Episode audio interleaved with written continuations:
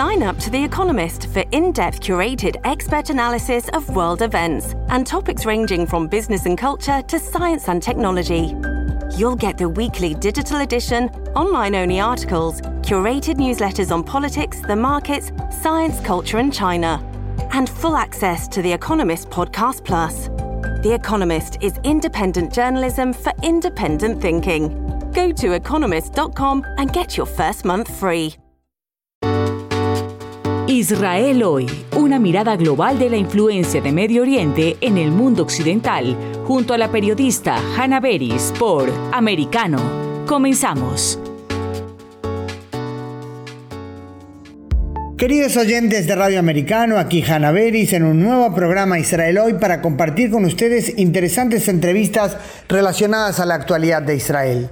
Comenzamos conversando con el profesor Manuel Trachtenberg, destacado economista que dirige hoy el Instituto de Estudios de Seguridad Nacional. El tema, la seria problemática de los atentados terroristas contra Israel, pero sin olvidar la histórica cumbre en el desierto del Negev, en la que Israel fue esta semana el anfitrión por primera vez de cuatro cancilleres árabes y del secretario de Estado de Estados Unidos. El tema de la cumbre es precisamente el que nos ocupa en la segunda entrevista de hoy, que presentamos en dos bloques, con el doctor Lior Bendor, director del Departamento de Egipto y África del Norte en la Cancillería de Israel. Lior estuvo en la cumbre, pero además conoce al dedillo el tema del proceso de acercamiento a diversos países árabes, por lo cual por un lado analiza la parte política de la situación actual y por otro comparte con nosotros también vivencias personales, a nuestro criterio absolutamente apasionante. Pero como no podemos olvidar que mientras todo esto ocurre, Israel también continúa prestando ayuda humanitaria a Ucrania, Conversamos con el licenciado Jorge Diener, director de Adasa Internacional, quien nos cuenta sobre el trabajo en la clínica que este gran hospital israelí instaló en la frontera entre Ucrania y Polonia. Importante y emotivo conocer su testimonio. Pero antes de las entrevistas quisiera compartir con nuestros oyentes algunos pensamientos. Llamémosle el editorial de hoy. Estoy aquí con ustedes en un momento, como saben, en el que Israel lidia con una ola de terrorismo que ya ha cobrado varias víctimas mortales. Israelíes judíos, un israelí druso, un israelí árabe cristiano, el policía héroe que salvó vidas antes de morir, y también ucranianos cristianos que habían llegado hace años a trabajar en Israel, aunque en su momento entraron como turistas. No es fácil y menos que menos cuando uno tiene familia, cría hijos y nietos. Yo ando por las calles, les diré, sintiendo que mis ojos son un radar, pronta para reaccionar en caso que alguien quiera atacar, embestir con un coche o acuchillar. Hay que estar alerta, claro que sí. Y uno piensa si vale la pena ir a tal o cual lado o mejor postergar. Pero al mismo tiempo Israel no se detiene. Israel apuesta por la vida y empuja hacia adelante. Y sí, claro que los terroristas logran asesinar. Pero así están ellos y tan distinto está Israel, que aún mientras llora a sus muertos, sigue prestando ayuda humanitaria a Ucrania, organizando puntos de vacunación contra COVID para los refugiados ucranianos de la guerra que han llegado aquí a Israel y tanto, tanto más. Es que es muy sencillo y ya lo dijo años atrás uno de los jefes de la organización terrorista Hamas en Gaza. Nosotros, dijo, refiriéndose a ellos, o sea, Hamas, a los fundamentalistas islámicos, a los terroristas, nosotros adoramos la muerte y ellos, dijo en referencia a nosotros, a Israel, adoran la vida.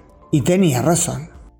Israel Hoy está disponible para ti cuando quieras. Accede a toda nuestra programación a través de nuestra aplicación móvil americano. Descárgala desde Apple Store o Google Play y mantente informado con nosotros. Es un gran eh, mm, orgullo, realmente, un privilegio tener en la línea al profesor Manuel Trachtenberg, hoy director del Instituto de Estudios de Seguridad Nacional. Gracias por acompañarnos, Manuel. Un gusto, un placer estar contigo de vuelta.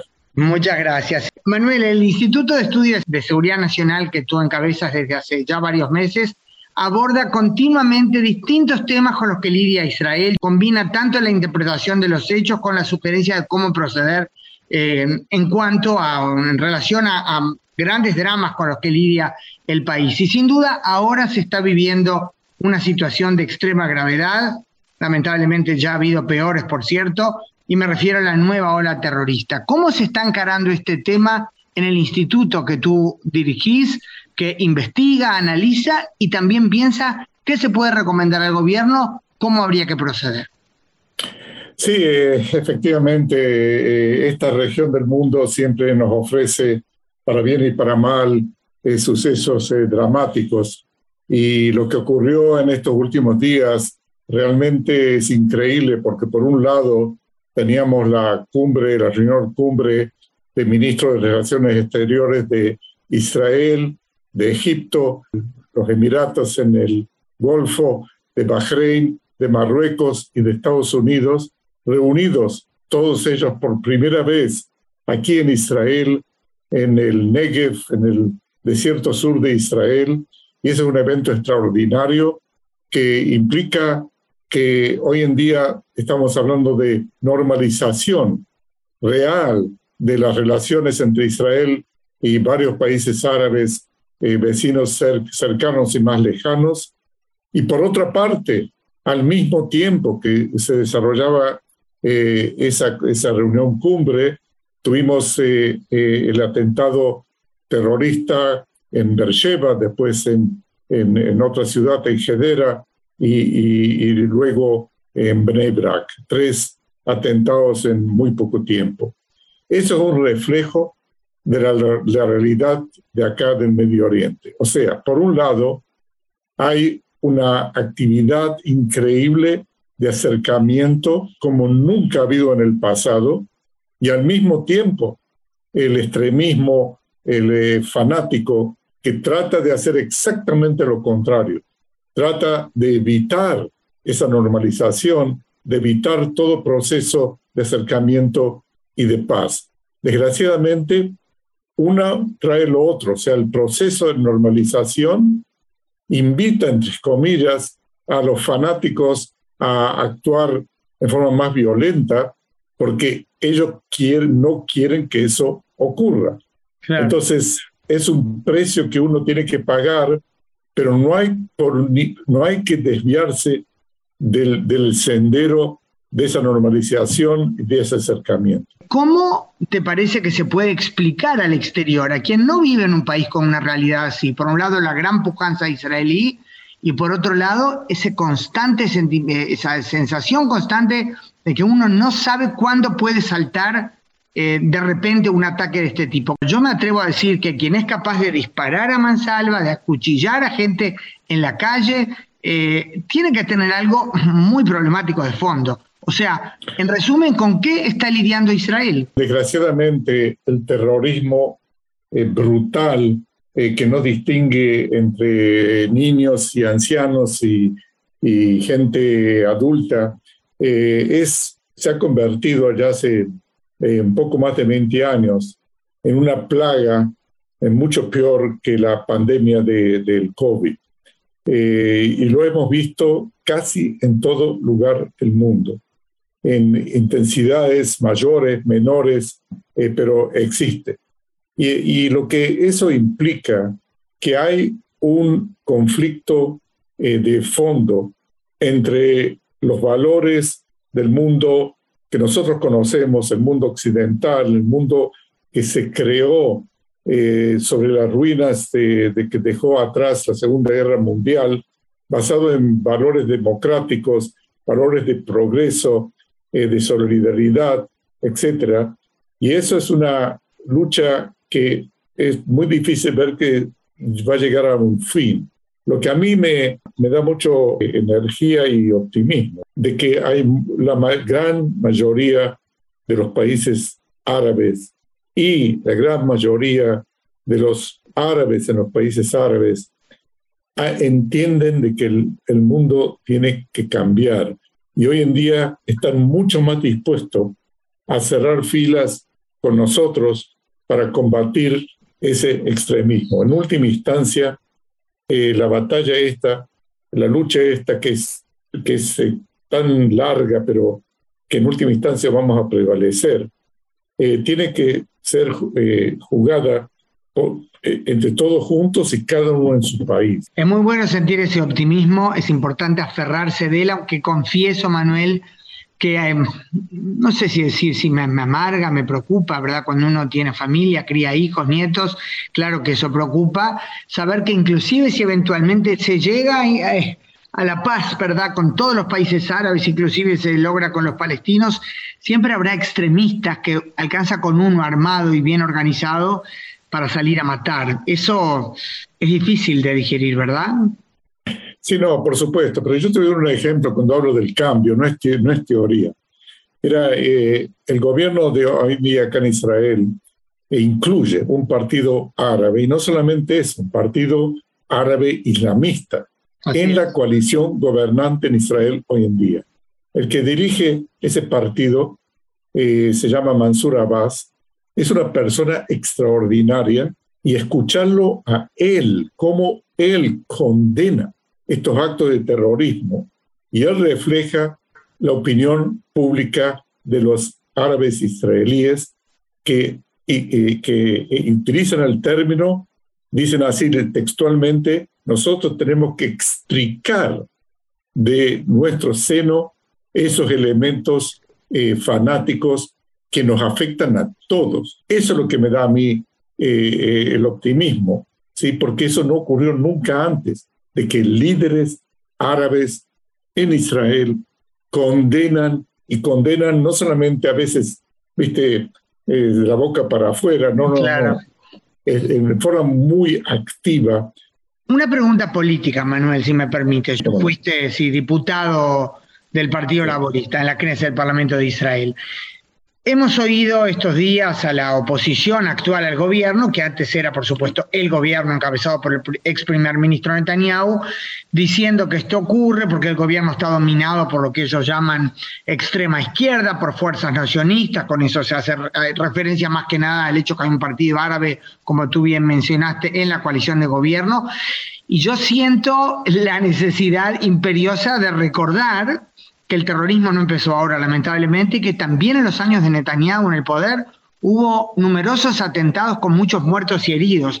Creo que esa retórica es problemática cuando todavía hay funerales por realizarse, ¿verdad? No cabe duda, mira, eh, eh, lo que eso refleja es eh, una polarización política que se acentuó muchísimo desde que se formó este gobierno y la oposición encabezada por Netanyahu, no aceptó la legitimidad de este gobierno. Las expresiones que escuchamos eh, últimamente, que es una desgracia escuchar eso, eh, de que culpa al gobierno este por los atentados, eh, es una manifestación más de ese extremismo político que yo espero que prontito se acabe, porque acá en Israel eh, el mapa político va a tener que consolidarse de nuevo y espero que en ese momento eh, podamos superar esta fase. Yo estaba pensando, Manuel, cuando tú hablabas en tono y contenido explícito eh, optimista, estaba pensando que si bien eso no devuelve vida a los muertos, que consuelo, al menos entre comillas, y quizás sin las comillas, es el hecho que uno ve, o sea, dónde están los terroristas y dónde están Israel. Repartirán golosinas en las calles en Gaza y Líbano y en Jenin para festejar que murieron israelíes y mientras eh, se publican esas imágenes, Israel tiene un hospital de campaña ejemplar en una misión humanitaria en, en Ucrania. Israel informa que establece hoy, eh, el miércoles recibí una información que abre unos centros de vacunación para los refugiados ucranianos que llegaron desde el comienzo de la guerra. O sea, qué distancia sideral, ¿verdad?, entre la forma de vivir, la actitud ante la vida de unos y otros. Efectivamente, y de vuelta, eh, no están desconectadas las dos cosas. Claro. Cuanto más eh, Israel avanza y tiene éxito en el campo económico, en el campo tecnológico, en el campo científico, eh, en proyectar eh, eh, un sentido de potencia, así se agudiza los extremistas que quieren destruir eso. Entonces, no, de vuelta, una es como la tesis y la antitesis. Para terminar, nuevamente un toque personal, un tono personal. Como ciudadanos israelíes sabemos qué dinámicas desatan estos atentados, ¿verdad? La, Esa alocada carrera, las llamadas telefónicas para ubicar a los seres queridos, más que nada si uno piensa que quizás pueda haber estado en el lugar del atentado, si es la línea de teléfono que, de, autobús que usa, la que fue atacada, digo dando ejemplo de atentados anteriores. ¿Cómo estás viviendo tú como ciudadano israelí esta situación, cómo se maniobra entre la necesidad de seguir adelante y la preocupación ineludible, a nivel personal, digamos, como ciudadano, sí, no como profesor ni como director del Instituto de Estudios de Seguridad Nacional. Sí, mira, somos seres humanos y tenemos eh, miedos y tenemos temor y angustias. Y te voy a dar un pequeño ejemplo eh, de, hoy a la mañana. ¿sí? Eh, mi, señora esposa se fue hoy a la mañana eh, con su hermana eh, por un día eh, al, al, mal muerto, ¿sí? Entonces me dice, decime, ¿cómo viajo? Porque tenía miedo, ¿te das cuenta? O sea, de que claro. tratar de buscar la ruta, sí, pensando en los peligros que puede haber por la situación actual. Entonces se va de vacaciones y tiene que, de pronto, aparece el temor ese, ¿sí? Sí, el temor ese está presente eh, y bueno, eh, uno tiene que eh, verlo como, desgraciadamente, como parte de, la vida. El gran desafío es cómo seguir adelante la vida, no dejar, no al virus, no al, al, virus del terrorismo, no dejarle a esos ataques que nos saquen del curso de nuestras vidas. Gran parte de la prueba que nosotros estamos sometidos día a día es poder superar eso y seguir adelante. Muchas gracias de todo corazón. Realmente te diré, ¿sabes qué, Manuel? Aparte de lo interesante escucharte a ti por tu trayectoria y por el cargo que ocupas ahora, como ser humano simplemente, como ciudadana, me ha ayudado a escucharte. Un gusto, un este, gusto. Muchísimas gracias, profesor Manuel Trachtenberg director del Centro de Estudio de Seguridad Nacional en Tel Aviv, el muy conocido INSS por su sigla en inglés, y aquí es Hannah Beris para Radio Americana. Israel hoy está disponible para ti cuando quieras. Accede a toda nuestra programación a través de nuestra aplicación móvil americano. Descárgala desde Apple Store o Google Play y mantente informado con nosotros. En breve regresamos con más Israel hoy, junto a Hannah Beris por Americano. Somos Americano. Cada día, Ana Patricia Candiani pregunta, ¿usted qué cree?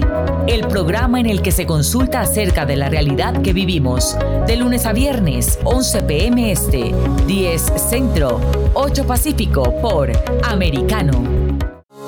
¿Usted qué cree? Está disponible para ti cuando quieras. Accede a toda nuestra programación a través de nuestra aplicación móvil americano. Descárgala desde Apple Store o Google Play y mantente informado con nosotros. Donde está la verdad, siempre americano.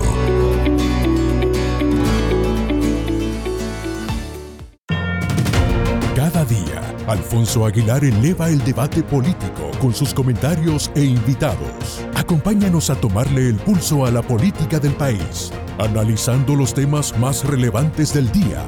El pulso del poder. En vivo, de lunes a viernes, 10 pm este, 9 centro, 7 pacífico, por Americano. El pulso del poder está disponible para ti cuando quieras. Accede a toda nuestra programación a través de nuestra aplicación móvil americano. Descárgala desde Apple Store o Google Play y mantente informado con nosotros. Estamos de vuelta con más Israel hoy, junto a Hannah Beris por Americano. Es un gusto y sabemos de antemano eh, que será de gran interés tener en la línea al doctor Lior Bendor, director del Departamento de Egipto y África del Norte en el Ministerio de Relaciones Exteriores de Israel, ex portavoz para la prensa en árabe. Lior fue diplomático en la Embajada de Israel en el Cairo. Eh, también estuvo, eh, fue parte del equipo diplomático en Londres y luego una zona muy diferente en Montevideo, en Buenos Aires, en Brasil. Además es catedrático sobre temas de Oriente Medio en la Universidad Hebrea de Jerusalén y en la Universidad de Barilán. Lior, ¿cómo estás? Un gusto tenerte en línea, realmente una entrevista muy oportuna. Muchas gracias por aceptar nuestra invitación. Es un gran gusto estar con ustedes hoy aquí. Muchas gracias, Lior. Quisiera dedicar esta entrevista más que nada a algo sin duda positivo, la cumbre del Negev, que tuvo lugar esta semana, un evento histórico sin precedentes porque tuvo a Israel como país anfitrión y contó con la participación pública, por cierto, de cuatro cancilleres árabes, de Egipto, Emiratos Árabes Unidos, Bahrein y Marruecos, además del secretario de Estado norteamericano. Tú estuviste allí, Elior, como no podía ser de otra manera, por tu cargo. ¿Podrías tú compartir ante todo con nuestros oyentes en eh, Radio Americano lo que no sale necesariamente de los comunicados oficiales? O sea, esas cosas del ambiente, de la atmósfera, que se palpan únicamente cuando uno está en el lugar. Sí, fue un, evento muy importante donde yo tuve el privilegio y el honor de participar. Eh, siempre cuando participamos en este tipo de eventos de paz, donde se reúnen eh, árabes e israelíes para festejar, celebrar y ver cómo podemos fortalecer, fortalecer la paz, siempre es emocionante. Cada vez nos emocionamos de vuelta. Eh, ver que tenemos amigos, que tenemos aliados, que tenemos socios para esta paz, que realmente eh, estos acuerdos de paz que fueron eh, firmados entre Israel y algunos países árabes realmente reflejan una voluntad verdadera de los líderes de estos países y a veces también de los públicos de estos países de realmente vivir en paz con Israel. Ellos eh, saben muy bien que tienen muchos denominadores comunes con nosotros, intereses eh, en común, em, objetivos en común y queremos trabajar juntos para avanzarlos para el bienestar creo que ellos también entienden que es el, para el bienestar de sus países, el bienestar de sus sociedades y para el futuro mejor de, de esta zona del Medio Oriente. Eso es muy eh, bueno, es muy, muy alentador. Y yo te digo, yo no estuve, no pude llegar a la cumbre, pero escuché todos los discursos finales. La verdad que muchos de ellos me gustaron mucho.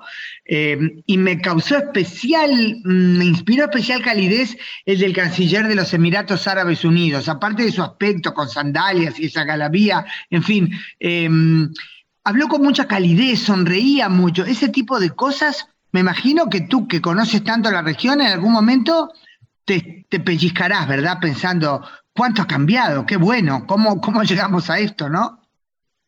Exactamente como tú estás describiéndolo.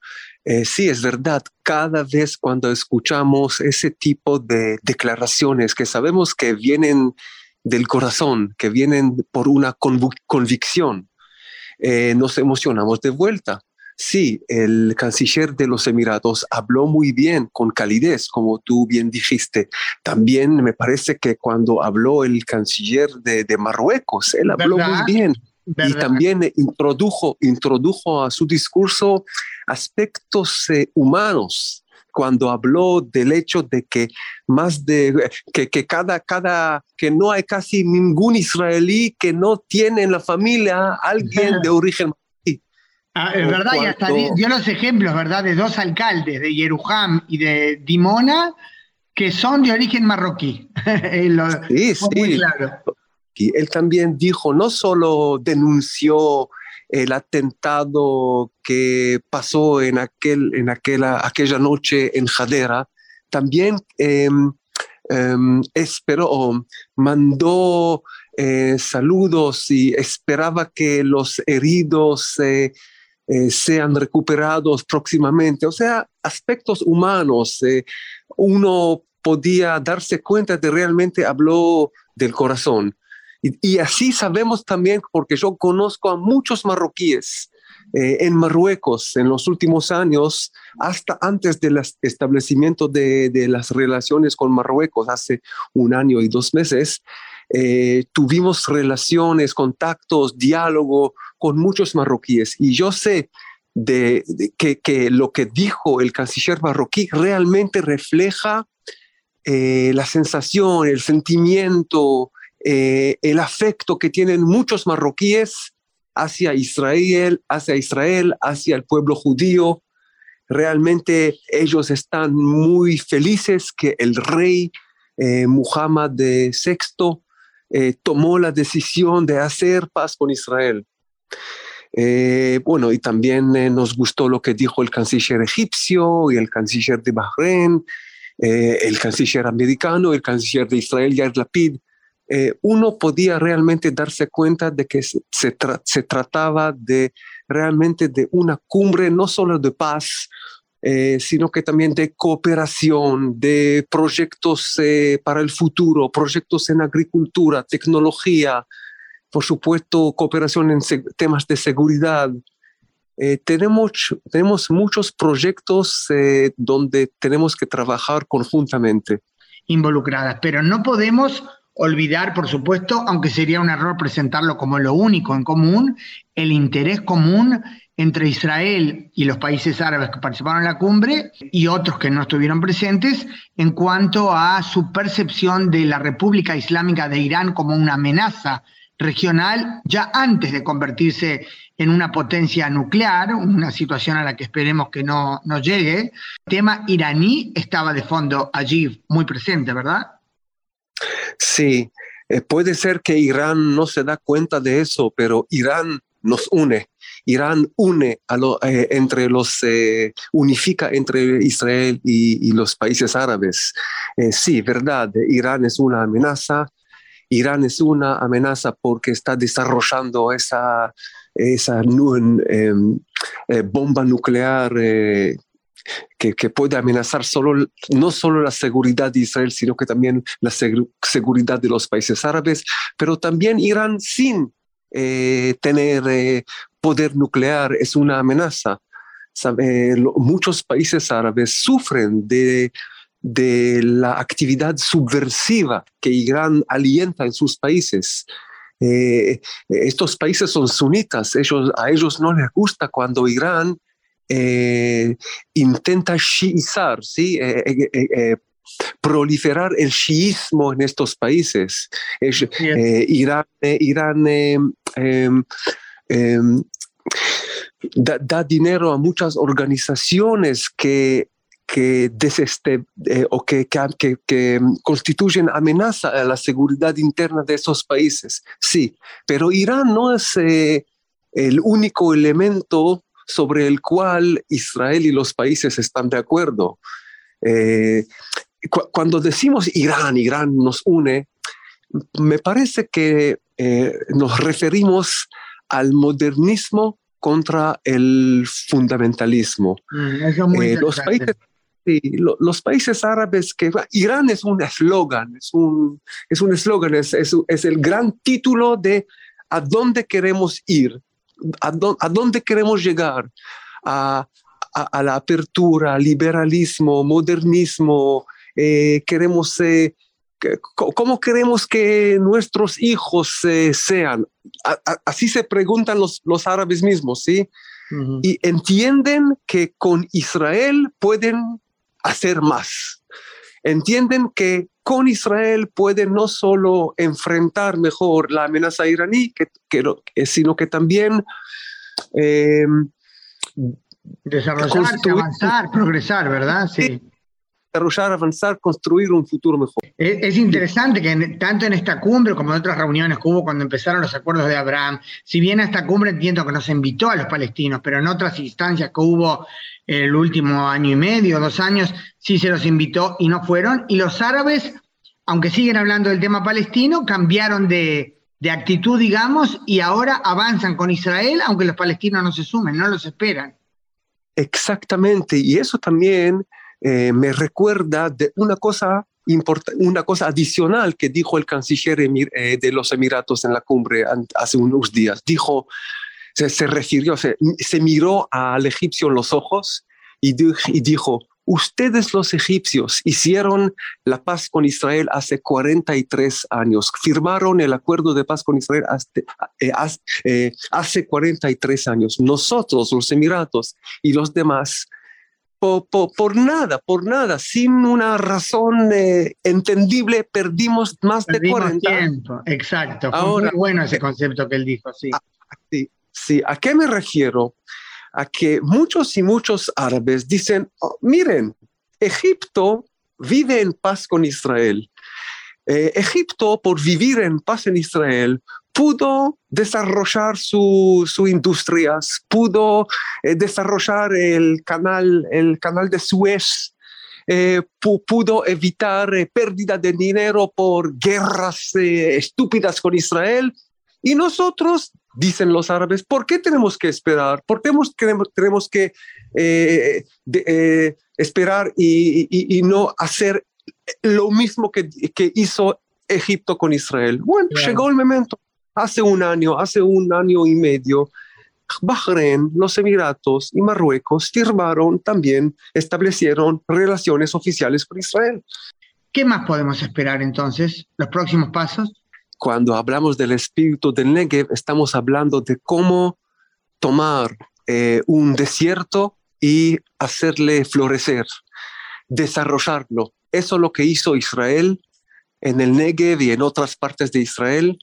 Y eso es lo que están haciendo también muchos países árabes que tienen que luchar día a día contra la, desertificación, es decir, la expansión del desierto. Eh, donde hay escasez de agua, donde no hay ríos, donde no hay eh, lluvia y tenemos que sacar pan de la tierra. Y en eso los países árabes saben que pueden beneficiarse de, eh, la experiencia que tiene Israel. Eso es, el espíritu del Negev. también para nosotros los israelíes, el Negev es David Ben Gurion, el fundador del Estado de Israel el fundador del Estado de Israel que siempre soñaba con vivir en paz algún día con todos los vecinos árabes. Ojalá pues eh, entonces que se cumpla ese sueño y que la cumbre haya sido justamente allí a pocos metros, en realidad a corta distancia de su tumba, es muy significativo. Vamos a hacer aquí una pausa, Lior, aquí Hanna Beris en eh, Israel Hoy, en Radio Americano, con el doctor Lior Bendor jefe del Departamento de Egipto y África del Norte en la Cancillería israelí. Eh, y volvemos con un segundo bloque. Gracias, Lior. Israel hoy está disponible para ti cuando quieras. Accede a toda nuestra programación a través de nuestra aplicación móvil americano. Descárgala desde Apple Store o Google Play y mantente informado con nosotros. En breve regresamos con más Israel hoy, junto a Hannah Beris por americano. Donde están los hechos, somos americano. La política es una batalla constante entre puntos de vista distintos. Y en Americano tenemos a los mejores estrategas para ayudarnos a generar nuestras propias opiniones. La doctora María Herrera Mellado y José Aristimuño se enfrentan de lunes a viernes, 9 pm este, 8 centro, 6 pacífico por Americano.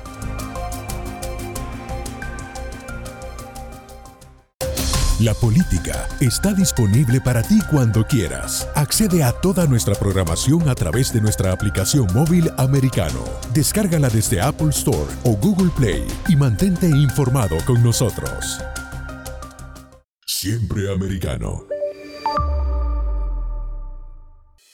Diversas ideas, múltiples argumentos, distintos puntos de vista. Únete a las líderes de opinión más influyentes de habla hispana para comprender desde la perspectiva de lo femenino los temas más relevantes del momento. De lunes a viernes, 8 p.m. Este, 7 Centro, 5 Pacífico, en vivo por Americano.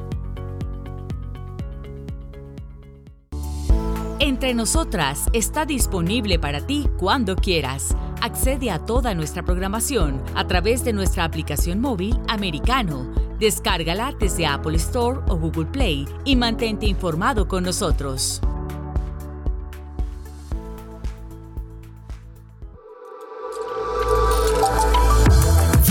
En la verdad, somos americano. El análisis de la actualidad política de los países del sur de Latinoamérica y sus consecuencias en el continente, junto a Eduardo Feynman. De lunes a viernes, 10 a.m. Este, 9 Centro, 7 Pacífico, por Americano. Donde pasan los hechos. Siempre americano. Estamos de vuelta con más Israel hoy, junto a Hanna Beris por Americano.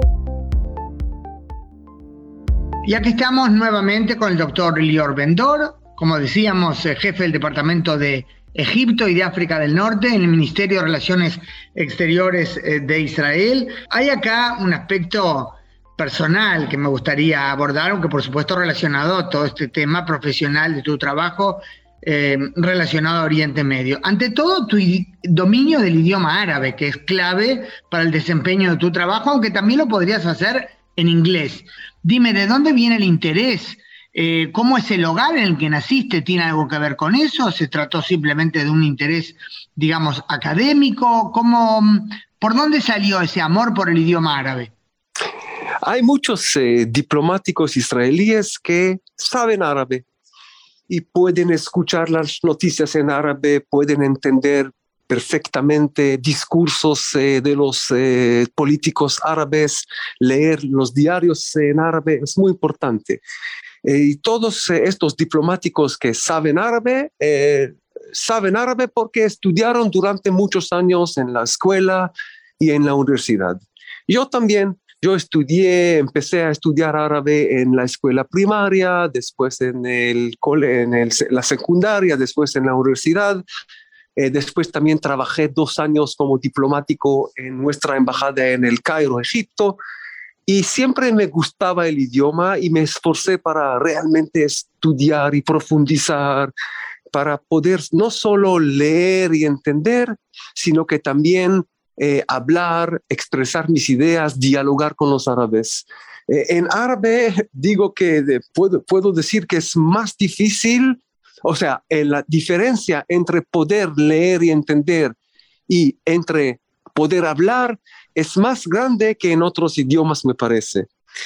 Eh, en árabe realmente tenés que osar, tenés que, bueno, meter, meterte en el agua y empezar a nadar para poder algún día poder hablar eh, bien en árabe. Y me gusta, me gusta cuando yo veo algún árabe, encuentro con un diplomático árabe o un periodista árabe y me empiezo a hablar con él en árabe y él se siente bastante cómodo conmigo y sigue en árabe y no se recurre a otro idioma. Eso me da una, una, gran eh, satisfacción y me parece que eso me da alguna ventaja porque hablamos eh, en, los, mismos términos, eh, en los mismos conceptos, porque cuando, por ejemplo, cuando, cuando, cuando hablas de, la paz y de, la cooperación y de, la hermandad, y, cuando lo decís en árabe, me parece que al, eh, al oído árabe se suena mejor que en otro idioma. Porque aparte el tema del dominio del idioma es un, digamos, un elemento muy importante en la cultura, ¿verdad? De un pueblo, de una religión, y el lugar del idioma árabe eh, es muy importante, sin duda, es casi un, yo diría, una fuente de honor, ¿verdad? Este, hablar bien el árabe es una muestra, quien lo hace es que le interesó, que lo respeta, y los árabes lo toman como una expresión de algo así. Sí, y lo que yo hago eh, a veces cuando hablo con los árabes, integro muchos refranes, proverbios en árabe. Porque eso te muestra que dominas la cultura, no solo la lengua como una cuestión idiomática meramente. No solo que domino, que respeto la cultura. Y, y, también eh, puedo meter, meter allá o acá o allá eh, algunas referencias a algunas películas árabes, porque yo mm. también eh, eh, conozco muchas películas egipcias más que nada y es parte de la cultura árabe.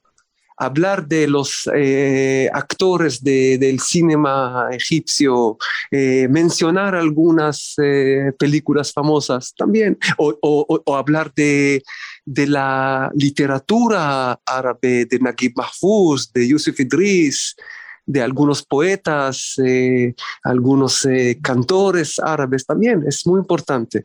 Eso genera realmente una base muy importante para la amistad que sirve la paz. Yo me acuerdo que hace muchos años era, si no me equivoco, eran los viernes de tarde las películas egipcias en la televisión israelí, cuando era la época acá de televisión blanco y negro y solo el Canal 1, el público, ¿verdad? Las películas egipcias, lo que en América Latina, bueno, entre nuestros oyentes hay latinoamericanos de diferentes orígenes, así que seguro hay diferentes términos, pero eh, hablamos de telenovela, yo creo que en España le llaman los culebrones, ¿verdad?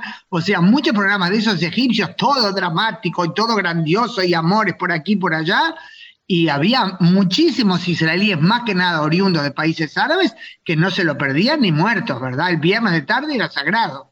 Sí, es verdad, de la cultura árabe es parte también de la cultura de la sociedad israelí. Eh, estos, estas películas que siempre se mostraban eh, en, los, viernes en la televisión israelí cuando era blanco y negro. Eh, muchos programas, hay muchos, muchas series israelíes de hoy en día que demuestran la coexistencia entre árabes y judíos en Israel, donde se mezcla el, el hebreo y el árabe. Sí, es muy lindo, muy importante, es parte de nuestra cultura, eh, y como tú bien mencionaste, eh, hay que agregar, a eso el hecho de que casi más de la mitad de la población de Israel son oriundos de países árabes, de Irak, de, de, de Marruecos, de Tunisia y etcétera. Sí. Tú personalmente, Leo, recuérdame cuáles, eh, cuáles son tus raíces en tu familia. Mi familia es oriunda de Rumania. Rumania. Ah, ah. Eh, tú, por supuesto, naciste en Israel. Sí, sí, nací en Israel eh, inmediatamente después de la guerra de los seis días, o sea, después de, eh, en 68, digamos. Ah, muy bien. Lior, hay, seguro hay miles, ¿no? Pero anécdotas, vivencias especiales que tú has em, tenido en el marco de tu trabajo con el mundo árabe, digamos, en términos generales, tanto presencialmente en Egipto como a raíz de tu, responsabilidad en la Cancillería israelí que podrías compartir con nosotros? Digamos algunas de esas que si cuando llegues a los 120 escribes tu autobiografía, eh, no las puedes dejar fuera. Algunas cosas que para ti son inolvidables, para bien o para mal. Sí, son, son miles de cuentos porque cada vez que yo me encontré con algún árabe, eh, y construimos un diálogo. Eso me, emocionó y me quedó grabado en, mis memorias. Eh, sean periodistas, eh, columnistas de algunos diarios egipcios, sean políticos, diplomáticos, y también recuerdo muchos ejemplos de árabes que cuando hablaron conmigo, yo sentí que era la primera vez que ellos eh, hablaron con un israelí y les pregunté, ¿es la primera vez realmente que estás hablando con un israelí? Sí, sí, sí. Así que eh, yo entendí la importancia de estos encuentros humanos eh, y, y como, como yo, hay muchos otros diplomáticos israelíes, o no diplomáticos, pero muchos israelíes que pudieron establecer lindos contactos y diálogos con árabes en todo el mundo árabe. Eh, eso eh, fortalece mi creencia que al final somos seres humanos y hacia eh, hasta los árabes pueden dejar de lado los asuntos políticos y hablar bien con nosotros porque somos seres humanos y tenemos mucho que hacer juntos, dejando la política de lado. Ahora, Lior, una pregunta un tanto filosófica. Viviendo en Medio Oriente desde adentro, en su propio idioma. ¿Qué se siente más? ¿Desesperación o esperanza? Esperanza, más esperanza. Eh, es verdad que cada vez que acontece algún atentado donde mueren eh, mm, algunos israelíes eh, sentimos el dolor, la tragedia, eh, lo vivenciamos porque, porque miramos las noticias y no podemos escapar, escapar las imágenes trágicas que se producen de estos atentados contra inocentes israelíes. Es verdad.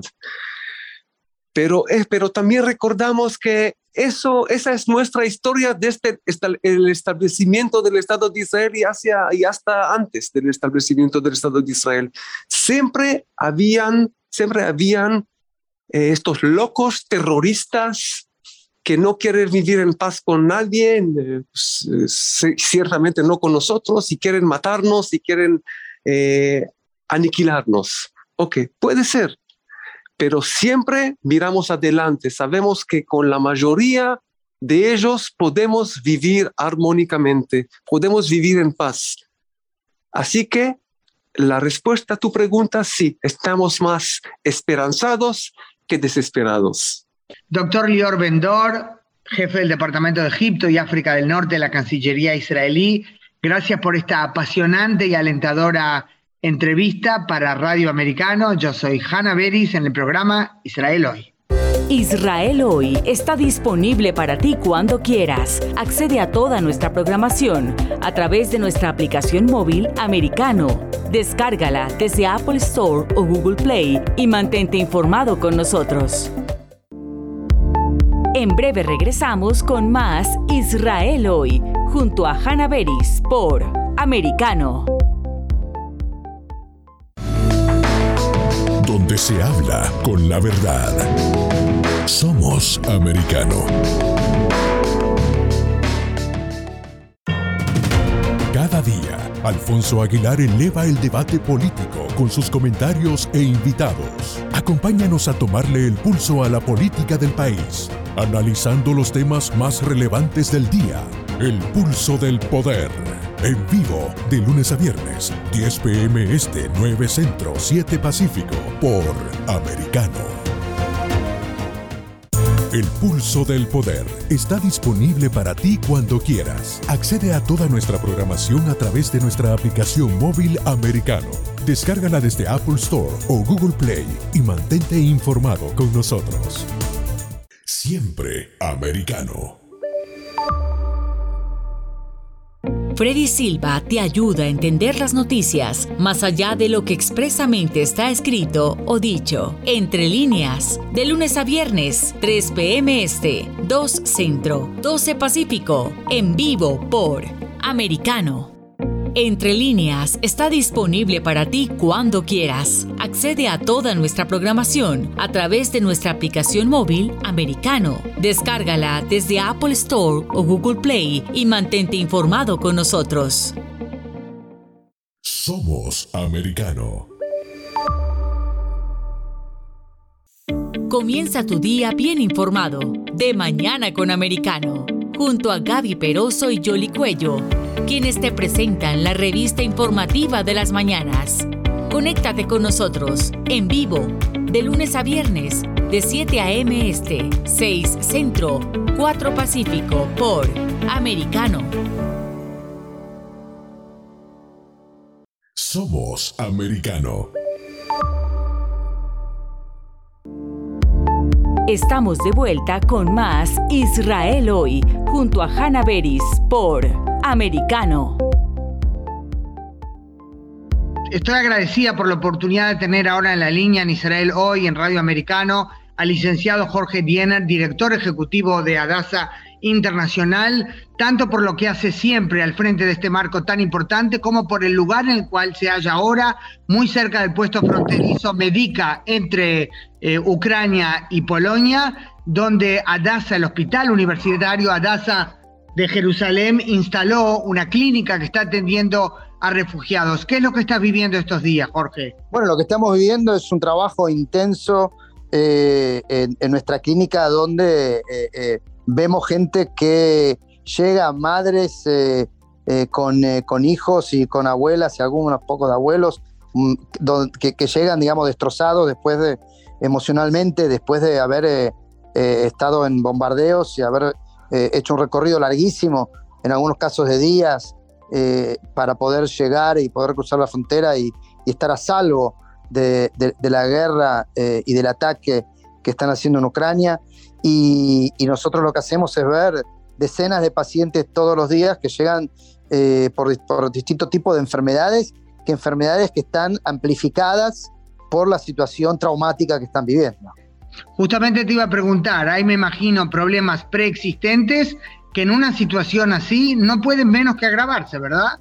Exactamente, son problemas preexistentes que se agravan, la gente salió, salió escapando, cuando salió escapando, en muchos casos salieron sin las medicinas, eso hace que tengan un retroceso en el tratamiento, hace también que, eh, que el mismo estrés que provoca el trauma que provoca esta situación hace que se eh, eh, intensifique. Gente que tiene hipertensión, la hipertensión sube. Gente que tiene otro tipo de problemas también los problemas se, agravan y también está todo, todo las heridas con las que llegan. Por ejemplo, tuvimos un, un bebé que viene desde Kharkiv, que es el, lado más este de, Ucrania, para llegar a la parte eh, eh, oeste de, Ucrania, cinco días de tren y en la mitad del camino tuvo una quemadura muy grave con agua hirviendo que se le cayó en el, en el, pie y bueno, los cuidados que tuvo fue lo que se pudo mientras se paraba el, tren en algún lugar, pero no fueron suficientes y cuando llegó a nuestra clínica llegó con el, pie con una quemadura, eh, con la piel muy eh, eh, destrozada y hubo que... y hubo que hacer un tratamiento, incluyendo un, una mini, un mini trabajo plástico que hubo que hacer para recuperar la piel. Estamos hablando de cosas que son extraordinarias, inéditas y que nuestros médicos tienen que atender eh, todo el tiempo. Qué difícil realmente, más cuando es un, bebito, bueno, aunque cada uno es un mundo, como ya dice el libro del Talmud, de uno de los libros claves en la sabiduría judía. Eh, hablas de los médicos de Adasa reconocidos internacionalmente, Jorge, y yo te preguntaría qué nos podés contar sobre la composición de la delegación de Adasa a esta clínica especial eh, erigida en uno de los puestos fronterizos entre Ucrania y Polonia. Bueno, la delegación cuenta eh, con eh, cuatro, médicos eh, y dos, dos enfermeras, enfermeros. son, tenemos dos médicos pediatras, que justamente como el 50% de los refugiados son niños es muy importante, y dos médicos generales, internistas, que trabajan con, con adultos y también eh, dos enfermeros, uno, especializado en niños y otro niños y adolescentes y otro en adultos. Y bueno, van rotando, tenemos equipos que van rotando, ya estamos prácticamente acá, van a ser dos semanas pronto, estamos ya con un segundo equipo, tuvimos un primer equipo, estamos con un segundo equipo. Por otro lado, tenemos una segunda actividad eh, que empezamos también la semana pasada y se renovó en los últimos dos días. Tenemos una unidad de trauma, un equipo de trauma especializado en eh, eventos con heridos masivos, lo que dice más casualties en inglés, eh, y, en, medicina de guerra, que están entrenando, y entrenaron estos últimos días, hicieron un entrenamiento en la ciudad de Lublin, la ciudad más grande de la región, eh, con un hospital universitario, el Hospital Universitario de Lublin, eh, donde entrenaron, gracias, digamos, gracias, o sea, gracias o desgracia, por la experiencia que, que los expertos de ADASA en trauma tienen por eh, tanto los ataques terroristas como las continuas guerras que Israel pasó eh, en las últimas décadas. Y entonces esa experiencia compartida sirve para preparar a nuestros colegas en Polonia para la eventualidad de que la guerra siga avanzando hacia, hacia la frontera con Polonia y eso provoque que haya muchos heridos ucranianos que lleguen a los hospitales de Polonia y a la eventualidad de que esto se expanda de una forma que Polonia mismo tenga que ocuparse de sus propios heridos. Justamente cuando tú hablabas de trauma, yo decía, recordaba tantas entrevistas que hice con expertos de Adasa y de otros hospitales sobre esas situaciones creadas cuando en medio del día estalla una bomba, ahora hace tiempo que no pasa, en gran medida porque los servicios de seguridad de Israel lo frustran a tiempo, una bomba en un café, en un restaurante repleto de gente, y llegan eh, a Adasa, estamos hablando concretamente contigo, así que doy los ejemplos de Adasa, que han sido tantos por los atentados en Jerusalén, eh, heridos que quizás en primer momento uno se podía pensar, podía pensar que no podrán salir de eso, y realmente eh, salvaciones milagrosas que se lograron en Adasa. Sí, absolutamente, traen realmente, y nosotros, digamos, nuestro, nuestro compromiso como Adasa, como organización humanitaria, es desde que empezó este conflicto estar aquí en todo lo que podamos, eh, con el apoyo de todos nuestros donantes de todo el mundo, tanto de la Organización eh, de Mujeres Sionistas de Estados Unidos como ADAS Internacional, eh, hombres y mujeres alrededor del mundo, junto con el Hospital Adasa, un compromiso de, dar toda la ayuda que podamos humanitaria para todo el mundo. Nosotros atendemos a todos, judíos, no judíos, cristianos, musulmanos, sin religión. Lo que atendemos es esa gente que están, está sufriendo. Y, nuestro compromiso es estar acá, así como lo hacemos en Jerusalén, que atendemos a todo el mundo, eh, y respectivamente de, de, cuál sea su procedencia, aquí es lo mismo. Estamos teniendo gente que está sufriendo y vamos a hacer todo lo que tengamos que hacer, eh, respetando y, actuando en base al, al, valor más básico de Tikkun Olam, de, de curar al mundo, eh, que es nuestro lema. Nosotros estamos para curar al mundo o por lo menos para ayudar a curarlo. lo que, todo lo que hicimos durante la época de, de, Corona, seguimos, porque todavía sigue. Bueno, este es un desastre no natural. Lamentablemente, cuando lo inhumano... De, la mano del hombre, ¿verdad? Claro. Sí, de la mano del hombre, la la, pero del lado inhumano del hombre.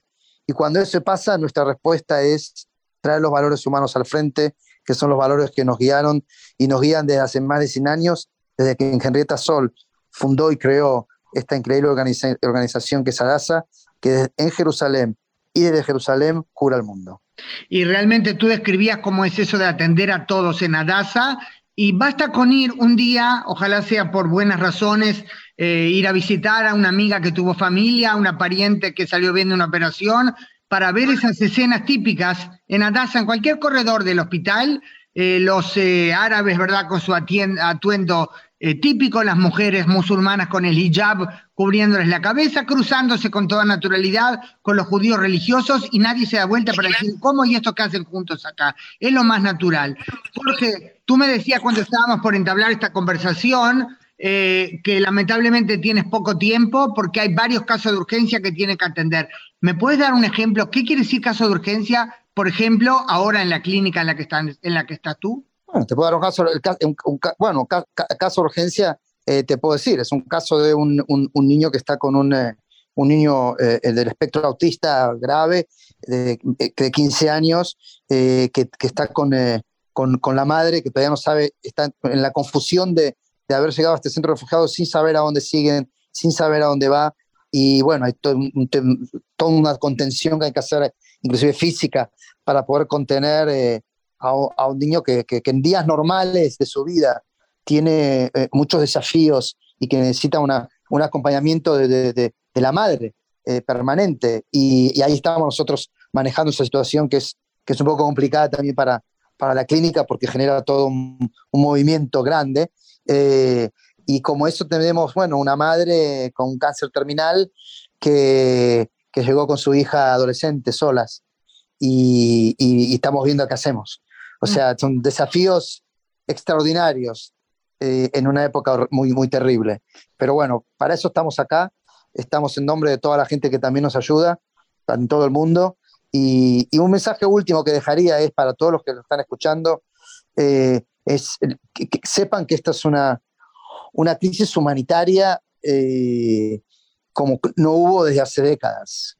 Tendremos que remontarnos a una época que nosotros, el pueblo judío, conocemos muy bien para para entenderlo. Y a veces quien ve las noticias, las noticias un poco filtran, las noticias muestran, eh, no, no, quiere mostrar tanto de, la parte más trágica. Nosotros lo vemos minuto a minuto en cada persona que, que, con la que interactuamos, interactuamos aquí. Y lo único que les puedo decir es, vean las noticias, sean sensibles con la noticia, pero decidan hacer algo. Estén donde estén en el mundo, deciden hacer algo. Pueden apoyar a una organización como la nuestra, pueden apoyar a cualquier otra organización, pueden enviar un donativo, pueden eh, eh, eh, juntar algo, pueden hacer que otra gente también sepa que esto es tan trágico como lo estoy contando. Y es importante en este momento que cada uno no sea indiferente y tampoco lo tome como una cosa de decir, bueno, me enteré, es importante saberlo, sigo mi vida adelante. No, esta es una crisis grande para la humanidad y lo que está en juego es el valor humano de nuestra existencia. Y por eso Adasa Internacional está allí, porque tiene ese brazo de ayuda humanitaria durante la crisis del coronavirus. Ustedes han enviado también una delegación de ayuda a Argentina eh, y los diferentes puntos en los que Adasa se hace presente eh, no entrarían si los detalláramos todos en este contacto. Eh, licenciado Jorge Diener, te agradezco mucho, director ejecutivo de Adasa Internacional y fuerza para seguir haciendo todo lo que están haciendo allí y muchas gracias. Gracias a, gracias a ustedes por darnos la oportunidad de compartir esto que es tan importante ser compartido. Si se perdieron algo de nuestra programación, pueden recuperarlo bajando nuestra aplicación y siguiendo allí todos nuestros contenidos. Y pueden encontrarnos también en todas las redes sociales de América. Muchas gracias. Israel hoy está disponible para ti cuando quieras. Accede a toda nuestra programación a través de nuestra aplicación móvil americano. Descárgala desde Apple Store o Google Play y mantente informado con nosotros. Israel hoy, una mirada global de la influencia de Medio Oriente en el mundo occidental, junto a la periodista Hannah Beris, cada sábado, 2 p.m. Este, 1 Centro, 12 Pacífico, por Americano.